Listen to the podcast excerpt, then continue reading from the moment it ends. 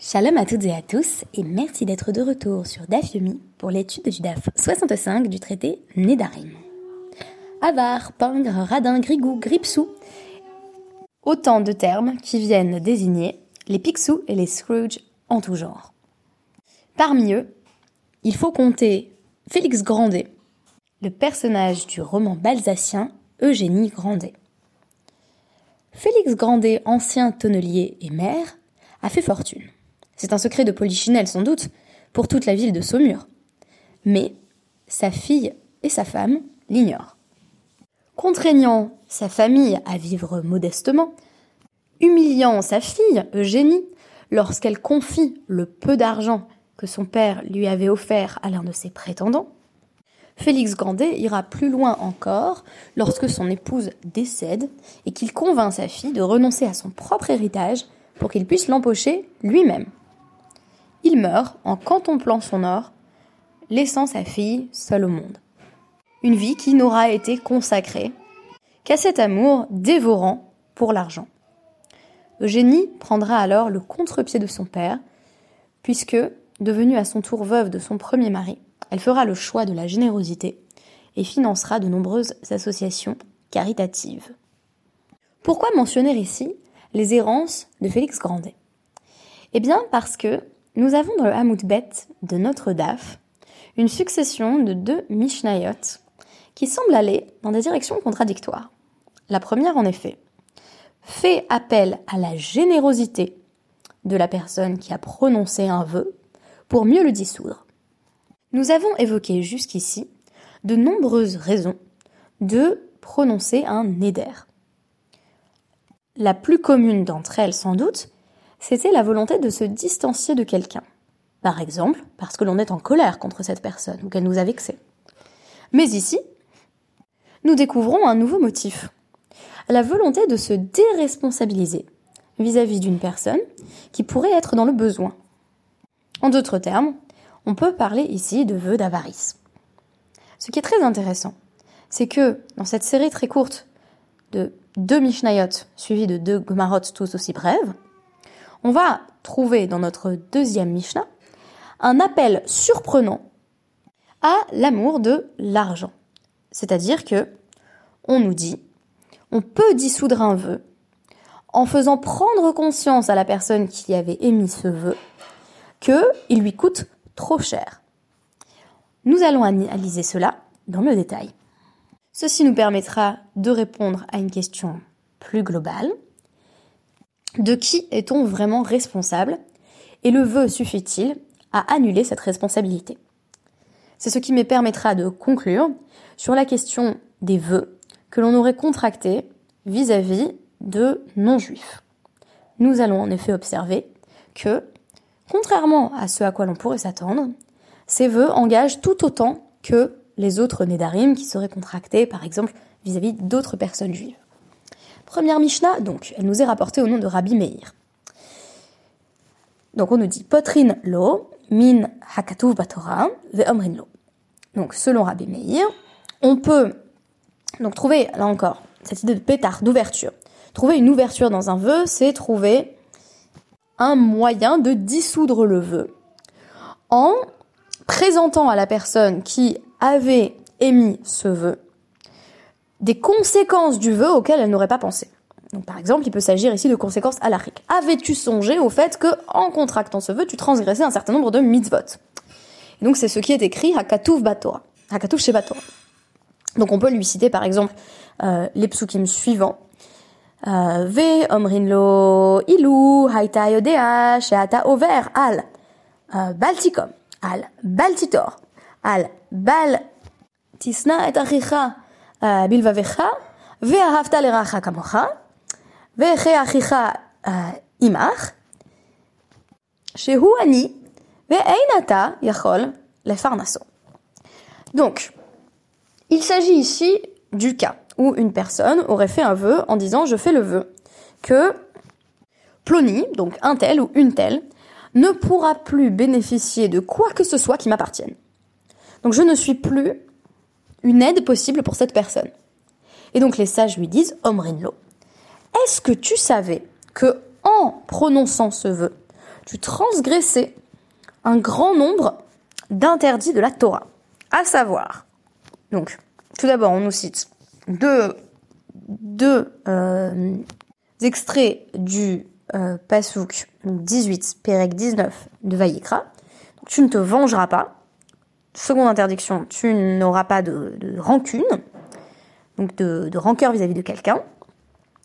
Puis, euh, tu ne haïras pas ton frère en ton cœur, donc troisième interdit, qui est tiré du Pasuk précédent. Tu aimeras ton prochain comme toi-même, de nouveau le Pasuk 18, et cette fois-ci un peu plus tard, donc dans Vayikra 25-36, ton frère vivra avec toi.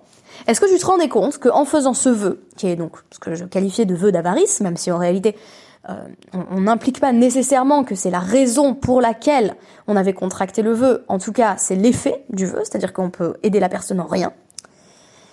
Alors pourquoi est-ce qu'on m'accuse de tout cela? Eh bien parce que chez Huani, le farnaso. Parce que maintenant il est pauvre et toi tu peux pas l'aider. Donc, par ce vœu, tu lui nuis directement et par conséquent tu transgresses. Amar, si la personne qui a fait le vœu répond Ilu haiti yodea lo haiti Si j'avais su qu'il en serait ainsi, je n'aurais pas fait ce vœu. Harezemuta. C'est permis, c'est-à-dire le vœu est dissous, ce qui permet euh, effectivement à la personne qui avait prononcé le vœu de porter secours à son prochain dans le besoin. Nous mentionnions en effet, dans les prakim précédents, des situations très nombreuses où une personne, cette fois-ci, prononçait un vœu en disant je ne veux plus bénéficier de rien de ce qui t'appartienne à toi. Donc là, la personne qui est l'objet du vœu n'a rien à se reprocher. Elle est simplement victime d'un vœu qui l'empêche d'aider euh, celle qui a émis ce néder. Et donc on nous disait, et voici toutes les choses que la personne qui est l'objet du vœu va pouvoir faire pour aider, malgré tout, celle qui a émis le vœu. Donc en gros, comment est-ce qu'on porte secours euh, à une personne qui se retrouve dans une situation difficile Par exemple, on va pouvoir euh, donc prélever ses impôts, on va pouvoir rembourser ses dettes. C'était comparé au fait euh, de, le sauver d'un lion. On nous mentionnait également le fait que si cette personne avait faim et donc s'était coincée elle-même par son propre vœu, eh bien si nous on était euh, la victime du vœu, on pouvait malgré tout euh, voilà déposer un morceau de pain euh, en disant bah voilà c'est FKR, j'en suis plus propriétaire. Quiconque peut désormais manger ce bout de pain. On, pouvait en fait faire tout un tas de choses pour faire en sorte que la personne ne meure pas de faim. Mais ici c'est en sens inverse, c'est-à-dire que c'est pas la personne qui a fait le vœu qui s'est privée de ressources, c'est la personne qui a fait le vœu qui entend priver les autres de ressources, et particulièrement la personne qui est dans le besoin.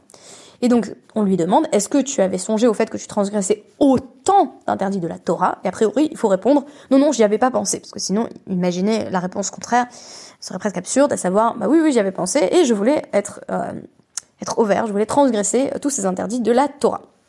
Alors, ce qui est très intéressant, c'est que dans la Mishnah qui précède, on nous dit que c'est Rabbi Meir qui avance, là encore, qu'on peut euh, se sortir d'un vœu euh, aisément et on va avoir euh, les sages qui vont répondre que non, euh, pour eux c'est trop facile.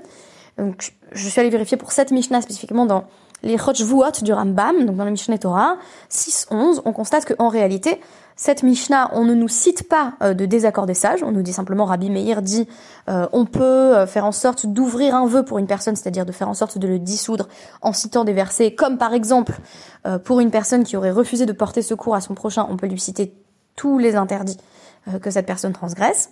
Ça, c'est rentré dans la halacha. Donc il n'y a pas d'opposition, si vous voulez, des sages à Rabbi. Alors évidemment, euh, le commentaire de la Gemara, vous l'attendez peut-être. Amarlehu Rav Una Barav euh, Katina les Rabanan. Ravuna Barav Katina a dit aux sages Nema Kol des Miane Nafel. Mais la personne qui a fait ce vœu, qui pénalise son prochain, peut toujours dire bah que je sache, je suis pas obligée de m'occuper de tous les pauvres. C'est-à-dire pourquoi vous les sages êtes en train de me dire je transgresse un certain nombre d'interdits parce que je suis pas en train de l'aider? N'importe qui pourrait l'aider. Ça nous ramène à, ce fameux passage euh, d'éthique et infini que je cite presque obsessionnellement, euh, où Lévinas lui-même fait écho euh, au frère Karamazov de Dostoïevski, où il est affirmé que j'ai une responsabilité de plus que tous les autres. Mais le premier réflexe qu'on pourrait avoir, effectivement, c'est de dire bah pourquoi moi? Pourquoi, pourquoi tu me rends responsable de, de sa misère? Moi, j'ai simplement dit que j'allais pas l'aider. N'importe qui pourrait l'aider. Et donc on nous dit, c'est pas non plus euh, un rachat complet là qui parle, c'est pas une personne qui est vraiment plongé dans l'avarice au point de dire je n'aide plus les pauvres. Mais cette personne dit donc mai de mate li les farneso, bahade, kule alma, me farnesanale. Puisque je donne déjà aux pauvres, bah je lui donne. C'est-à-dire en gros, euh, c'est une personne qui donne quand même pour la tzedaka, donc euh, qui fait euh, la justice sociale qui est demandée de lui. Et on nous dit, bah voilà, a priori, la, la tzedaka, voilà, tu donnes de l'argent aux associations caritatives, les associations caritatives vont bien reverser à cette personne qui est dans le besoin, et je serai pas en transgression de mon vœu parce que moi j'ai donné à une association caritative et pas à la personne qui euh, était tombée sous le coup de mon vœu. Et ça, c'est très intéressant parce que c'est un deuxième raisonnement qu'on entend beaucoup. C'est-à-dire que le fait de dire, voilà, là il y a un pauvre dans la rue, on peut se poser la question, pourquoi je l'aide pas? Euh, La première réponse qui est vraiment la moins bonne, c'est bah, pourquoi moi? Il y a plein d'autres gens qui peuvent l'aider. La deuxième réponse, et c'est celle qui nous est présentée ici, c'est bah, je donne déjà à des associations, donc les associations ont qu'à l'aider. Je vois pas pourquoi je l'aiderais directement, je donne déjà à des associations. Et là on nous dit réponse, Amrile, Ani Omer Kol Hanofel Eino Nofel l'idée Gabai Trila. Littéralement, les sages lui répondent, toute personne qui tombe ne tombe pas directement dans les mains euh, du Gabai, donc de celui qui distribue euh, euh, les fonds de la Tzedaka. C'est-à-dire qu'avant qu'il en arrive à un stade où il doit vraiment voilà, aller, aller au resto du cœur, aller à Emmaüs où il a vraiment plus rien, donne-lui avant ça. T'as pas besoin d'attendre que cette personne soit, soit dans la misère la plus profonde pour dire ensuite non non mais c'est bon je donne déjà aux associations et ça sera reversé quelque part peut-être à cette personne. Donc intervient avant que ça n'arrive. C'est-à-dire que la, descente dans la, misère, elle est, elle est progressive. Si j'avais pas cité euh, déjà les misérables, j'aurais pu évoquer euh, la, descente de Fantine, évoquée en ces termes par, Victor Hugo. Voilà, c'est, une chute qui est progressive et inéluctable et tragique. Je pleure quand je lis ce passage des misérables. Donc, on nous dit, c'est à ce moment-là qu'il faut aider et pas, euh, et pas plus tard. Donc, première méthode mentionnée ici par Rabbi Meir, pour permettre la dissolution d'un vœu, c'est inspirer une forme de crainte religieuse, en disant, écoute, ce que tu fais, ça transgresse un grand nombre d'interdits. Et on nous dit à travers la Gemara, à la fait, tu transgresses pas vraiment, vraiment quand même, parce que euh, c'est pas à toi spécifiquement qu'il est donné d'aider ce pauvre-là. Mais on nous dit, mais c'est quand même à toi de le faire, tu dois le faire. Et donc finalement, euh, le premier langage qui nous est tenu par la première Mishnah, c'est celui des interdits. Donc c'est un langage euh, qui va faire appel pas tant en fait à la générosité, sinon il y a contradiction entre les deux Mishnayot, vous allez le voir, mais plutôt au respect de la halakha. C'est-à-dire voilà, a priori, en ne lui donnant pas, tu transgresses un certain nombre d'interdits. La deuxième Mishnah, cette fois-ci, va faire appel à un sentiment peut-être euh, moins élevé, qui est euh, l'amour de sa propre propriété privée. Donc on nous dit, potrine le adam biktuvatishto très synthétique. Euh, deuxième Mishnah, on peut ouvrir littéralement pour un homme en lui parlant de l'actuba de sa femme. Ça veut dire quoi? Si un époux dit je fais le vœu que ma femme ne pourra plus bénéficier de quoi que ce soit qui m'appartienne, ou elle ne pourra plus coucher avec moi, eh ben, il va être obligé de divorcer. Donc, les sages euh, lui font miroiter, si vous voulez, l'épée de Damoclès de l'actubatishto, c'est-à-dire que s'il divorce, il va devoir payer la somme qui était inscrite dans le contrat de mariage en cas de divorce à son épouse. Donc on a le droit de lui dire, est-ce que tu savais que ça allait te coûter cher de faire ce vœu? Donc on nous dit effectivement, euh, c'est le cas euh, d'un homme qu'on nous cite dans la Gemara, euh, donc Echad Shenadar Meishto Ana, donc dit ma femme ne peut plus tirer le moindre bénéfice de moi. Et euh, la ketouba c'était 400 dinars, donc une ketouba d'un montant assez élevé, le double d'une ketouba standard. Et donc cet homme est allé voir Rabbi Akiva en disant Qu'est-ce que je fais? On nous dit Vechayvo liten laktubata. Rabbi Akiva, il a dit Eh ben, paye-lui euh, son contrat de mariage, puisque tu lui dis à elle qu'elle peut plus bénéficier de quoi que ce soit qui t'appartienne, c'est pas une situation vivable, tenable, donc paye. Et alors il dit Non mais c'est pas possible, parce que notre père, donc il a un frère, il dit Notre père avait un héritage de 800 euh, euh, pièces, pièces d'or, donc 800 dinars, et mon, mon, frère a pris 400 et, j'en ai pris 400. Donc, question, l'odaya chez Titol hi mataim, veani mataim. Est-ce que ce serait pas suffisant que je lui donne à elle 200 et que je garde 200 Pourquoi? Parce que 200, c'est la somme standard du contrat de mariage avec une femme qui n'a jamais été mariée auparavant. Et comme ça, bah, j'aurais quand même encore de quoi vivre. Réponse de Rabbi Akiva.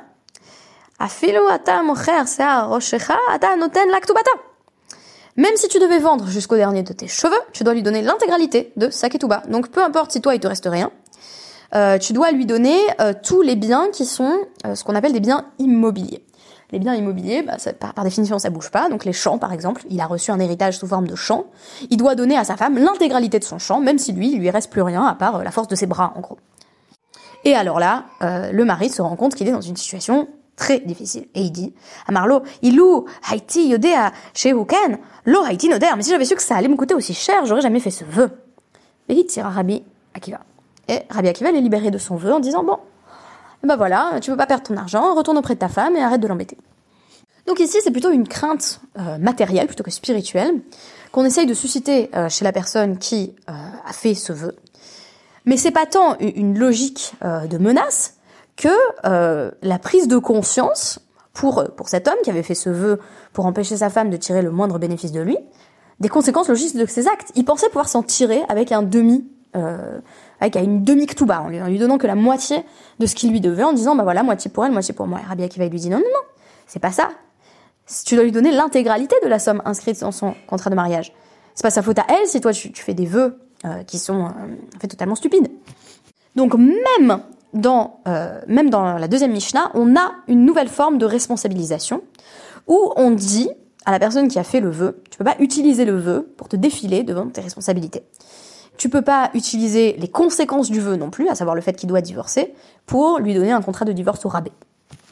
Tu es sans cesse et totalement responsable. Et ça me permet d'embrayer sur ma conclusion.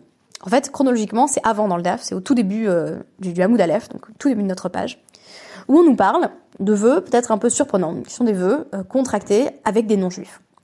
Donc en gros, un vœu, ou plus spécifiquement un serment, qui engage un juif vis-à-vis d'un non-juif. Alors on pourrait penser que, euh, comme la plupart des halachot, le vœu ne s'applique pas avec la même force vis-à-vis d'un juif que vis-à-vis d'un non-juif.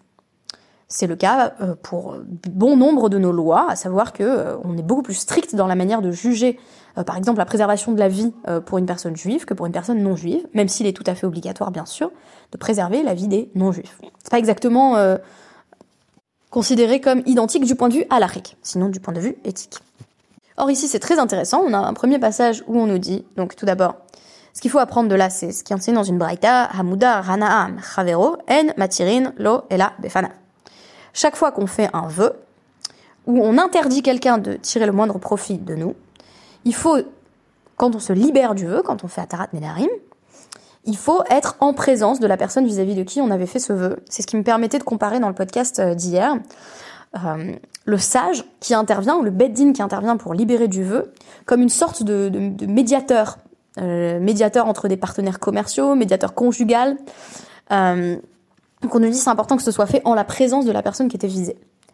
Comme par exemple, quand donc Hachem dit à Moshe euh, en Midian retourne en Égypte parce que euh, bah, tous les intéressés euh, sont morts du temps où, tu avais voilà tué un, Égyptien. Donc tu peux retourner en Égypte, tu ne seras pas mis à mort.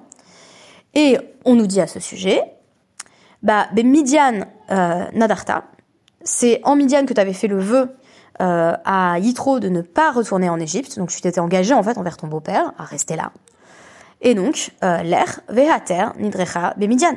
Donc reste en Midian et fais annuler ton vœu ici. C'est-à-dire en fait retourne voir ton beau-père et annonce-lui que tu vas devoir partir. J'ai pensé évidemment à cette scène du prince d'Égypte où, où Moshe euh, donc euh, redescend euh, de la montagne après l'épisode du, du du buisson ardent et, et, en fait explique à son beau-père, à sa femme qu'il va devoir partir.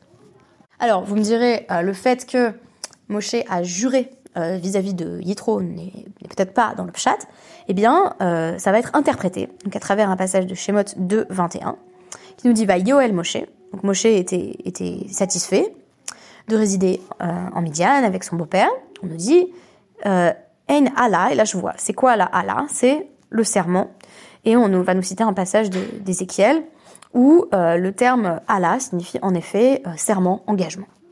Et donc je rapporterai très rapidement, sans, sans le citer in extenso, la dernière anecdote euh, qui est tirée de, ce passage qui est, très intéressante, où on nous dit que euh, donc c'est le roi Tzidkia.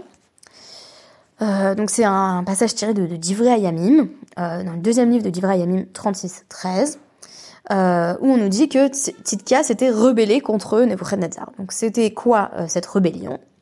Eh bien on nous dit que Tzidkia avait vu Nebuchadnezzar manger un Arnavachaya, donc un, lapin vivant. Et c'est quelque chose d'humiliant, parce que ça, donne vraiment une image de gloutonnerie. Et puis en plus ça serait même un interdit pour les non-juifs, hein, vraisemblablement, de manger un, animal vivant, comme ça, en vertu de Ever Menachai. Et donc Nebuchadnezzar lui dit, bah, jure-moi que tu diras à personne ce que tu as vu.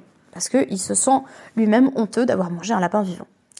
Voici que euh, euh, revient en fait sur euh, ce serment euh, et demande euh, au, juge du Sanhedrin de le faire annuler. Et ainsi, euh, il dit ce qu'il a vu. Donc Nebuchadnezzar entend que on le ridiculise et il fait mander le Sanhedrin et Tzidkia en disant euh, est-ce que tu m'avais pas promis euh, de ne pas révéler ce que tu avais vu? Et il dit, bah, enfin c'est le c'est le, Sanhedrin qui répond, oui, mais il a il a fait euh, donc euh, Itchale Il, il, a demandé à ce que on euh, à ce qu'on dissolve son serment. Et alors là, il leur pose la question. Befanav ou Afilushelo Befanav. Quand on dissout un serment, est-ce qu'il faut que ce soit en présence du principal intéressé ou non? C'est-à-dire, moi, j'étais pas là. Quand, il a dit je veux me libérer de mon serment, moi, le principal intéressé, j'étais pas là. Et donc, euh, il lui répond oui, c'est vrai. La halakha, c'est effectivement qu'il faut que ce soit euh, en présence du principal intéressé. Et alors, euh, dit mais pourquoi vous avez pas dit ça à Tzidka, à savoir qu'il fallait que je sois là pour pouvoir annuler le vœu?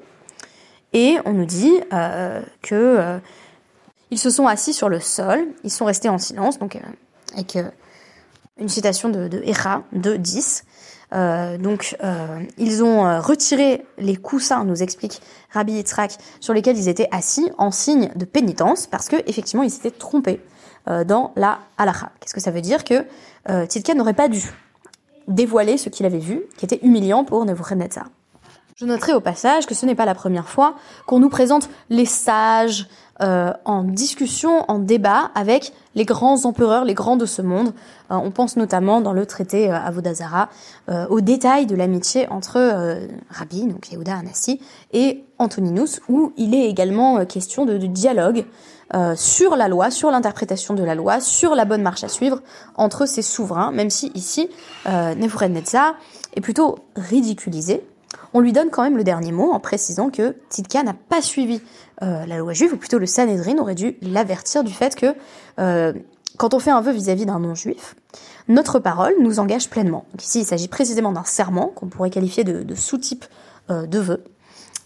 Et en réalité, Tzidka n'aurait pas dû révéler ce qu'il avait vu. J'espère que cela nous montre bien jusqu'où les sages poussent la notion de responsabilisation vis-à-vis -vis de sa parole et vis-à-vis -vis de ses engagements. Merci beaucoup et à demain.